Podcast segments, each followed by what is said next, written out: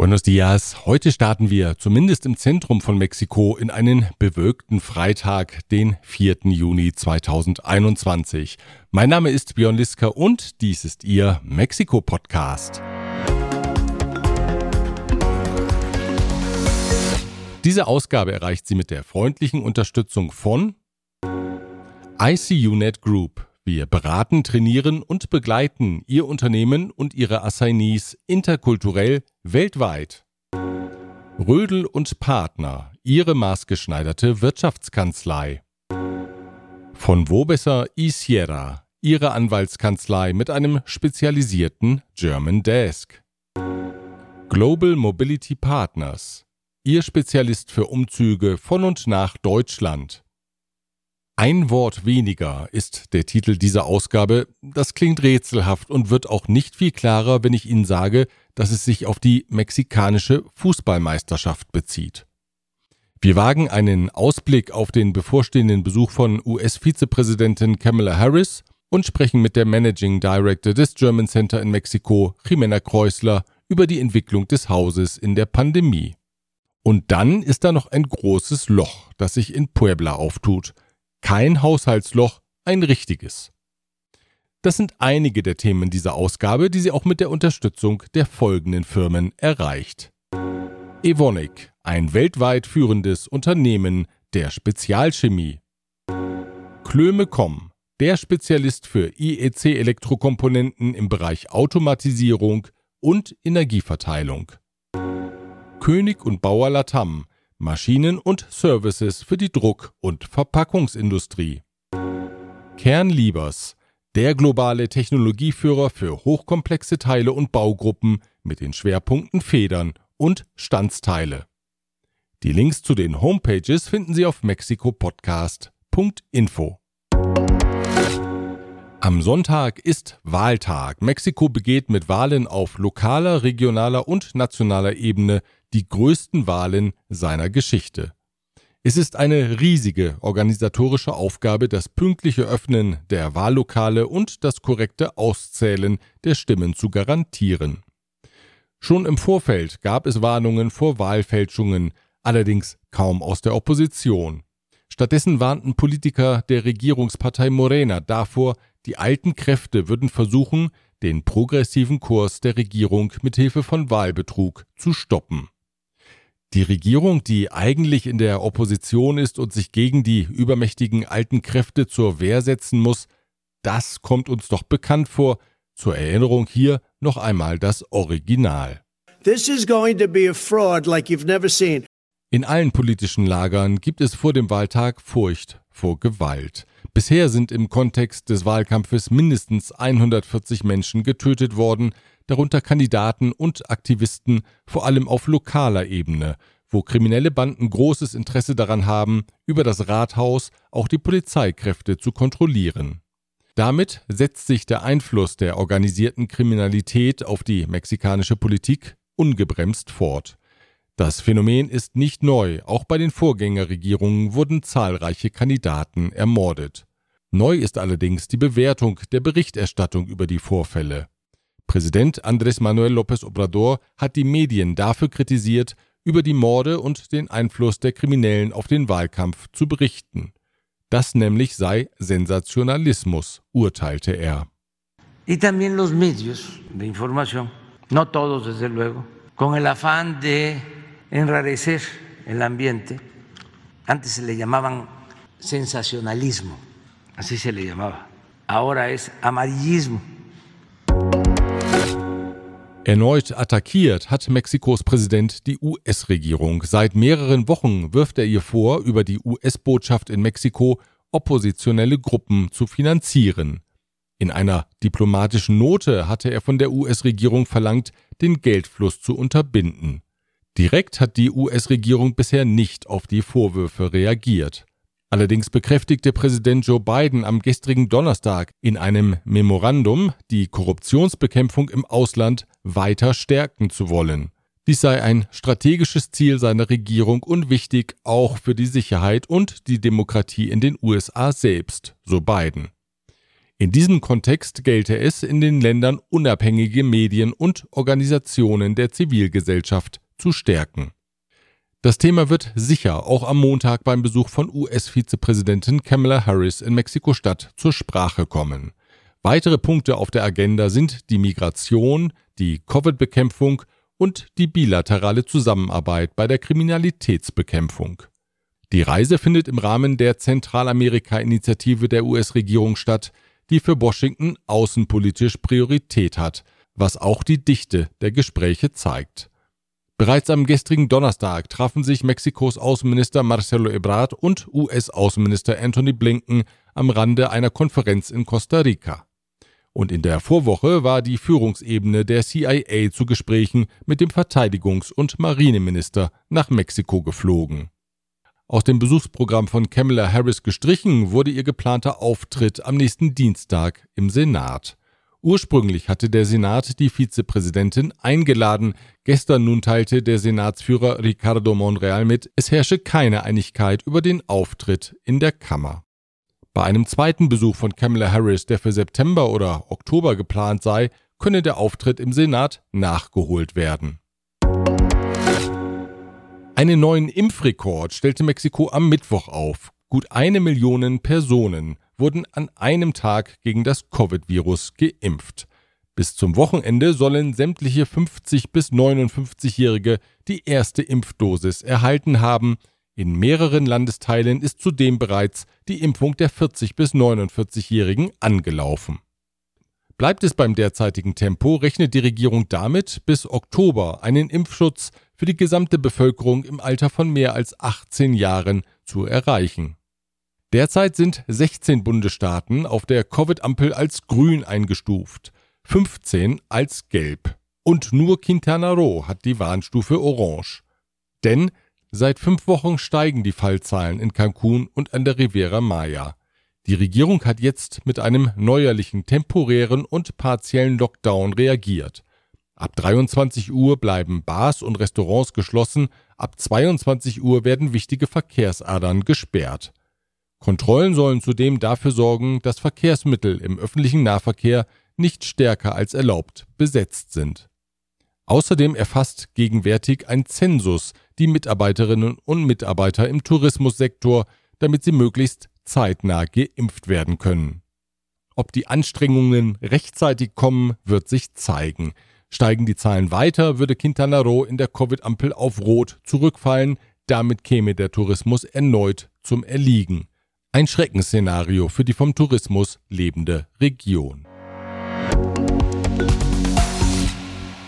Die Zentralbank Banco de Mexico hat ihre Prognose für die Wirtschaftsentwicklung angehoben. Gingen die Experten zunächst von einem Wachstum zwischen 2,8 und 6,7 Prozent aus, so erwarten sie nun ein Plus zwischen 5 und 7 Prozent für dieses Jahr. Der Optimismus basiert vor allem auf dem Wirtschaftspaket der US-Regierung, das den Konsum der Privathaushalte beim nördlichen Nachbarn kräftig ankurbelt. Das wirkt sich bereits positiv auf Mexikos Wirtschaft aus, denn wenn die US-Bürger ein neues Auto oder einen neuen Kühlschrank kaufen, dann sind das eben häufig Produkte made in Mexiko. Auch wenn die Covid-19-Pandemie noch nicht überwunden ist, so ist doch überall in diesen Tagen ein gewisser Optimismus zu spüren. Es gibt wieder erste Präsenzveranstaltungen, einige Mitarbeiter können zumindest zeitweise in die Büros zurückkehren, die Kaffeemaschinen und natürlich der berühmte Flurfunk beginnen wieder warm zu laufen. Wie ist das eigentlich im German Center, dem Bürogebäude für Mittelständler im Westen von Mexiko-Stadt? Darüber habe ich mit Jimena Kreusler gesprochen. Sie ist als Managing Director verantwortlich für das Haus das auf acht Etagen über eine Gesamtfläche von 18.000 Quadratmetern verfügt. Guten Tag, Frau Kreusler. Herzlich willkommen beim Mexiko-Podcast. Vielen Dank für die Einladung, Herr Liska. Meine erste Frage ist, wie haben Sie denn im German Center die Phase der Pandemie erlebt? Am Anfang sind wir in eine komplette Schockstarre gegangen, als der Lockdown hier in Mexiko letzten März angefangen hat. Von einem regen Menschenverkehr, den wir hier im German Center in den letzten 20 Jahren stets kannten, wurde es auf einmal sehr still. Es wurde im Schichtdienst gearbeitet. Einige sind nur äh, betröpfchenweise ins Büro gekommen. Und dann gab es auch andere Firmen, die komplett geschlossen haben. Das Gebäude hat aber erfreulicherweise nie komplett dicht gemacht. Wir waren stets offen, dadurch, dass wir über 100 Firmen im Hause haben, wovon einige auch essentiell sind. Wir sehen jetzt so langsam auch eine starke Veränderung raus aus dieser Schockstarre. Firmen suchen wieder Büros, suchen Büros, die auch flexibel sind, vielleicht kleinere Büros, aber auch Bereiche, wo man sich treffen kann, offene Bereiche, wo man interagieren kann. Sie haben das Wort flexibel schon genutzt. Äh, Firmen haben ja an ihre Büroflächen verstärkt den Anspruch, dass die flexibel sind und das German Center bietet flexible Flächen ja auch schon seit seiner Eröffnung an. Da war es also sozusagen seiner Zeit voraus. Wie sieht denn das Angebot der flexiblen Flächen in der Praxis aus? Richtig, das German Center ist von Anfang an schon flexibel gewesen. Wir bieten Büros für Firmen an, die sich gerade in Mexiko etablieren, die Fuß fassen. Das heißt, dass wir kleine Desk Spaces haben, wo man zuerst mit einem Schreibtisch anfängt, dann vielleicht mit einem Showroom, ausgestattete Büroflächen bis zu größeren Büros das ist das, was wir schon immer angeboten haben. Aber für uns hat es sich auch stark verändert, weil wir daran gewöhnt waren, dass wir Firmen begleiten, in ihrer Zeit zu wachsen hier im German Center und vielleicht auch äh, aus dem German Center rauszuwachsen, weil sie eventuell auch schon zu groß sind oder beschlossen haben, ihre Produktionsstätte irgendwo in Mexiko aufzubauen und dementsprechend auch woanders hinziehen.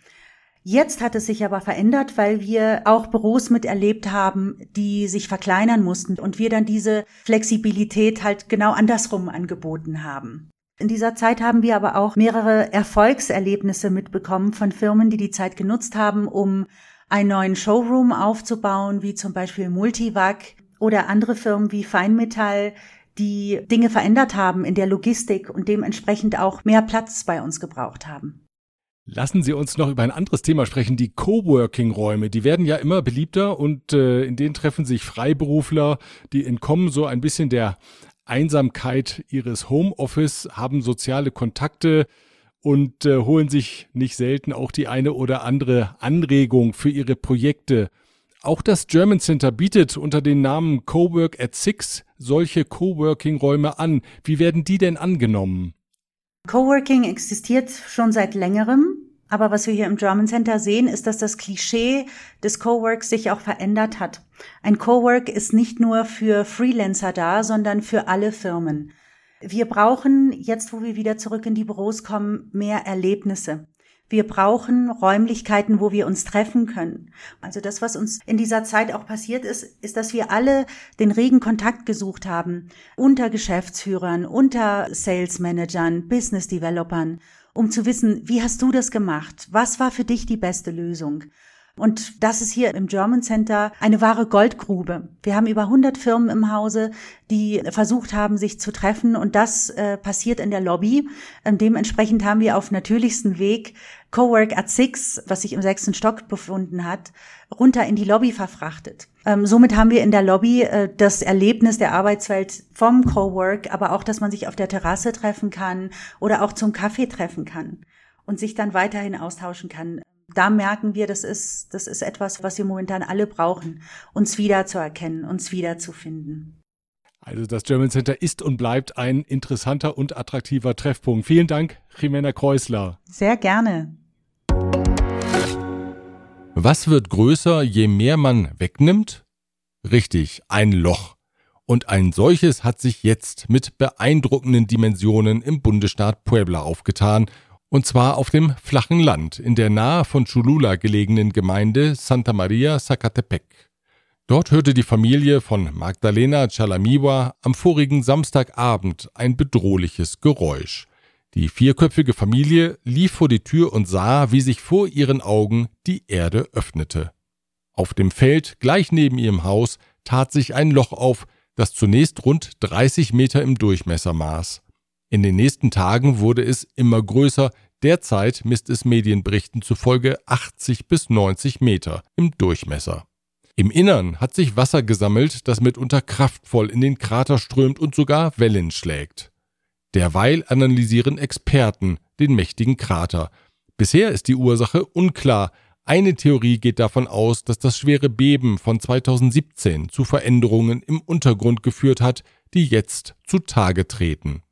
Eine andere Theorie vermutet, die Ursache sei das Absinken des Grundwasserspiegels durch den hohen Wasserverbrauch in der Region. Was auch immer die Ursache ist, fest steht, dass das Haus von Magdalena Chalamiwa unbewohnbar ist und jeden Moment in die Tiefe gerissen werden kann. Die verzweifelte Familie ist nach eigenen Angaben mittellos und hat sämtliche Ersparnisse in das Haus gesteckt. Der Mann ist Hilfsarbeiter auf dem Bau, die Frau arbeitet als Kellnerin, nun haben sie die Regierung um Unterstützung gebeten. Das Unwahrscheinliche, das Unvorhersagbare. Ach was, das Wunder. Es ist eingetreten, Cruz Azul ist mexikanischer Fußballmeister. Nach, ja, nach wie langer Zeit eigentlich? Da fragen wir einfach den Experten, das weiß ganz sicher der Fußballkommentator Christian Martinoli.